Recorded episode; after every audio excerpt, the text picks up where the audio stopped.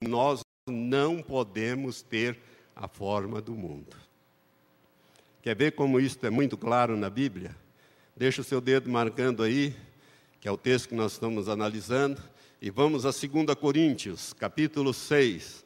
O apóstolo Paulo, pelo Espírito Santo, escrevendo à igreja em Corinto, na segunda carta, no capítulo 6, a partir do versículo 14, a Bíblia estabelece aqui coisas importantes para que você não permaneça no mundo, para que você não fique preso aonde Satanás possa trabalhar na sua vida e te escravizar, você continuar escravo ou sofrendo os efeitos da escravatura.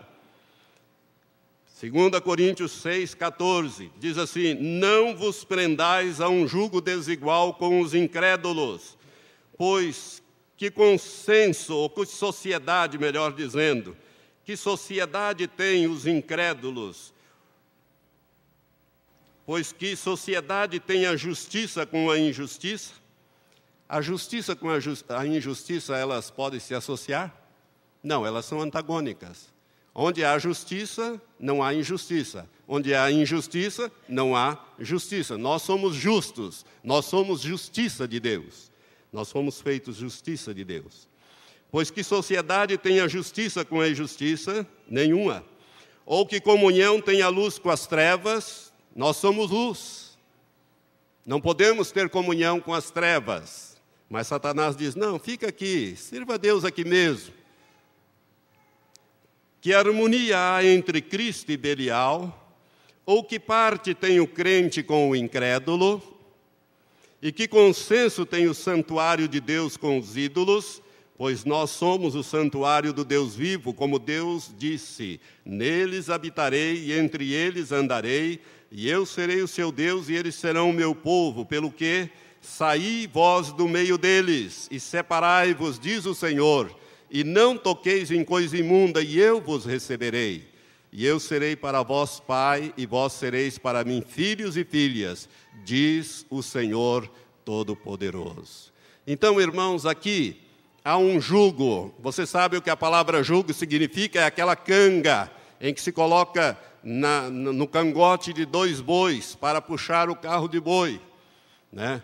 E, e, o Senhor está dizendo: não se prenda a um jugo desigual. E eu já vi tanto isso acontecer na vida de crentes, em sociedades que você faz com o incrédulo, com o ímpio.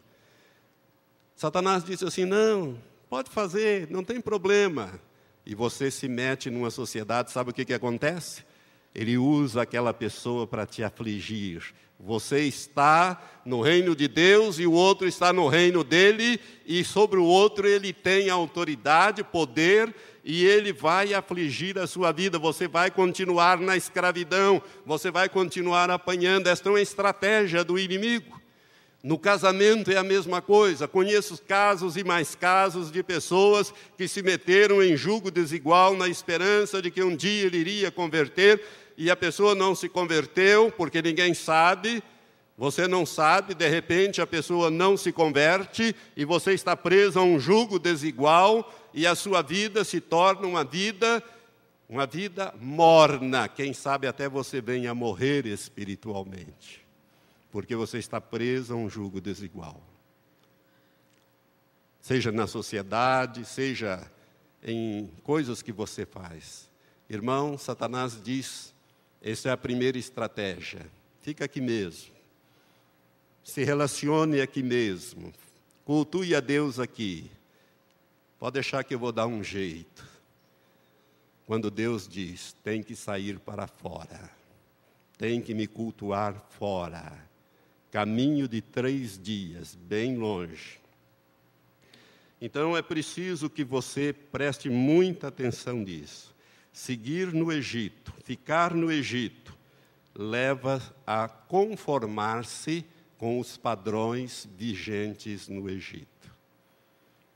Sabe, irmãos, se eles fossem sacrificar no Egito, eles não poderiam sacrificar, por exemplo, um touro, porque o touro é um animal sagrado no Egito. E se eles sacrificassem um touro, eles seriam apedrejados. É isso que Moisés estava dizendo. Então, os egípcios adoravam gato, adoravam vaca, touro, é, rã, e todas estas coisas. O deus principal do Egito, o mais exaltado, era Ra, que era o deus né, que, do sol. Por isso, Deus mandou uma praga, três dias de trevas sobre o Egito. Ninguém enxergava um palmo na frente para executar juízo sobre os deuses do Egito, para mostrar que eles não eram deuses, coisa nenhuma. Então, cuidado, a primeira estratégia é esta: não se comprometa com pessoas que são do mundo, senão você vai ficar preso nas mãos do inimigo. A segunda estratégia está no versículo seguinte, vamos voltar no capítulo 8, versículo 28, na sequência desta narrativa. Então disse Faraó: eu vos deixarei ir, para que ofereçais sacrifícios ao Senhor vosso Deus no deserto. Somente não ireis muito longe, e orai por mim. Irmãos, esta segunda estratégia, ela tem uma variação muito pequena da primeira. A primeira, que a primeira proposta que ele fez é: fique aqui no Egito e cultua aqui mesmo. Ofereça os sacrifícios aqui. Moisés disse: não nós temos que ir caminho de três dias. Temos que ir deserto adiante. Aí ele disse: tá bom, vocês querem ir, mas não vão muito longe. Fiquem ao alcance dos meus olhos. Fiquem ao alcance da minha influência. Cuidado. É aqui que muitos cristãos estão mornos são pegos nesta estratégia de Satanás. É como se Satanás estivesse dizendo assim: não se comprometa muito com a palavra de Deus e nem com este Deus. Não obedeça em tudo a palavra de Deus. Permaneça sob o meu controle tenha o seu ponto de vista sobre estas coisas. Tenha um espírito crítico, não obedeça a tudo, mantenha o seu ponto de vista, mantenha a sua vontade. Certa vez Jesus estava no poço em Samaria e ele conversava com uma mulher samaritana e chegaram os discípulos que tinham ido buscar comida. E Jesus disse: Uma comida tenho para comer que vós não conheceis. E os discípulos disseram: Mas alguém trouxe comida para ele? Será que eles deram comida para ele? Ele disse: A minha comida é fazer a vontade daquele que me enviou.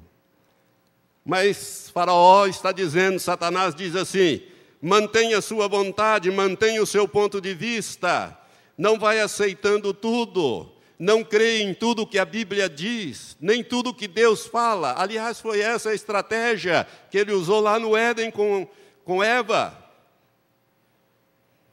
E ele continua usando essa estratégia. Faça as coisas do seu jeito. Afinal de contas, Deus te ama. E qualquer coisa, Ele perdoa. Nós temos um exemplo terrível na Bíblia. Eu queria que você examinasse comigo, primeiro livro de Samuel, capítulo 15. Mantenha o seu dedo ali, um pouco adiante você vai encontrar o primeiro livro de Samuel.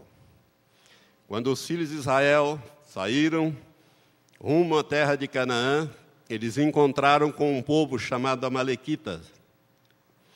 E os amalequitas guerrearam contra Israel, mataram alguns israelitas, não deixaram eles passar por, pelo lugar, fizeram eles dar uma volta tremenda. Deus se irou contra esse povo idólatra, esse povo adoradores de Satanás, e Deus disse a Moisés que no futuro iria destruir, desarraigar para sempre a memória de Amaleque da face da terra. Agora chegou a hora de fazer, de cumprir esta palavra. Então, o primeiro rei de Israel, Saul, foi encarregado de, desta missão. Deus fala com o profeta Samuel, e Samuel, em nome de Deus, fala com